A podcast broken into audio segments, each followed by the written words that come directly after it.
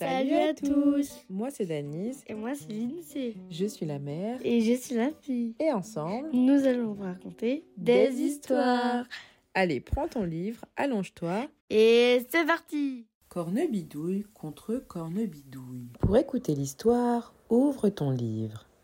À chaque fois que tu entendras Tourne la page. Si tu n'as pas de livre, c'est pas grave. Suis avec moi. C'était un soir comme tant d'autres dans la maison de Pierre. Toute la famille était réunie dans la cuisine, et sur la table trônait un énorme potiron, quand tout à coup la maman de Pierre s'arma d'un grand couteau. Non. Maman, non. Ne touche pas à ce potiron, supplia Pierre. C'est la sorcière Cornebidouille. Quelle histoire amusante, mon chéri. Et quelle imitation. Tu devrais en faire autant pour tes rédactions. Et tchac Elle coupa le potiron en deux. Aussitôt, une odeur épouvantable se répandit dans la pièce. Ça sent les toilettes bouchées, s'étonna le grand-père. Les chaussettes mal lavées, poursuivit la grand-mère.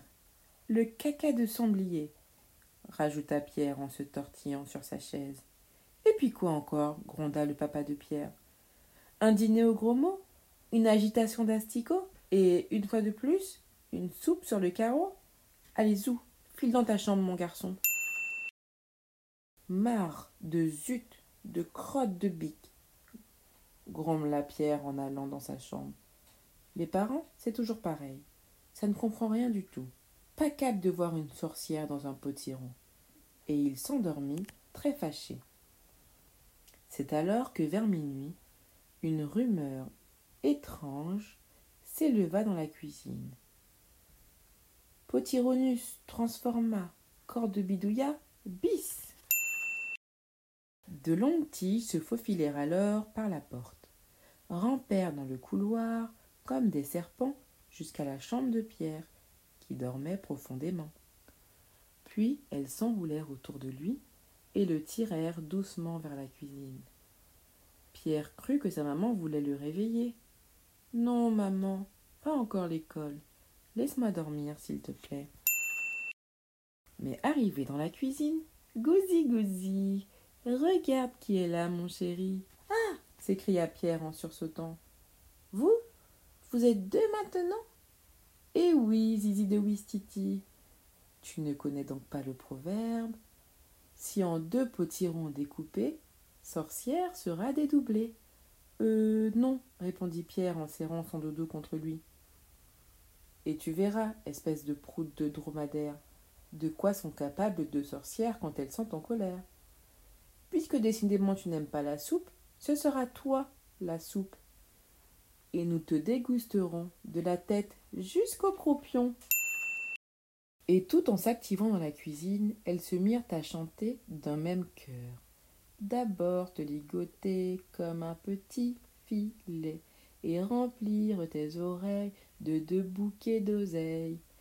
Badigeonner ton dos de sauce à l'asticot et du caca de poux pour renforcer le goût. Un zeste de sauterelle en guise de grain de sel et des crottes de nez pour bien te parfumer. Te faire cuire à feu doux en mélangeant le tout et te servir très chaud avec quelques crapauds. Non, je veux pas, s'écria Pierre dégoûté. Ça suffit, tête de merlan frit, riposta l'une. Tu crois peut-être qu'on va te laisser le choix, espèce de crème d'anchois? renchérit l'autre. Tu n'es qu'un vomi de coccinelle, un crachat de sauterelle, une face de vermicelle. Bravo, bravo, applaudit Pierre. Vous êtes vraiment super forte, mon gros mot. Mais la vraie cornebidouille était bien meilleure. La vraie cornebidouille s'exclama lui.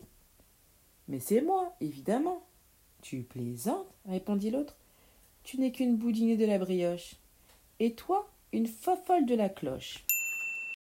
Pas mal, pas mal, dit Pierre en bâillant. Mais décidément, Cornebidouille aurait fait mieux.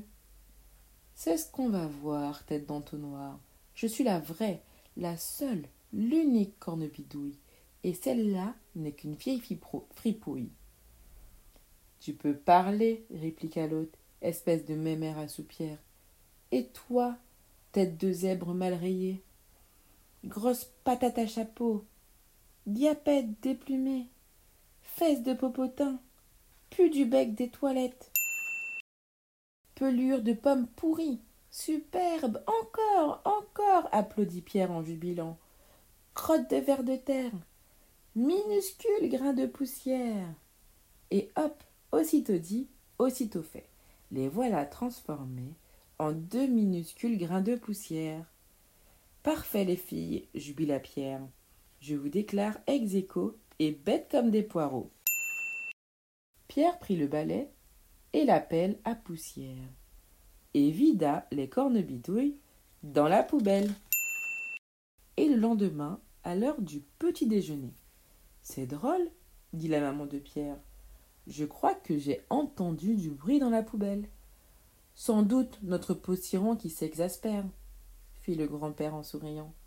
Oui, un bâillement de pommes de terre, poursuivit la grand-mère.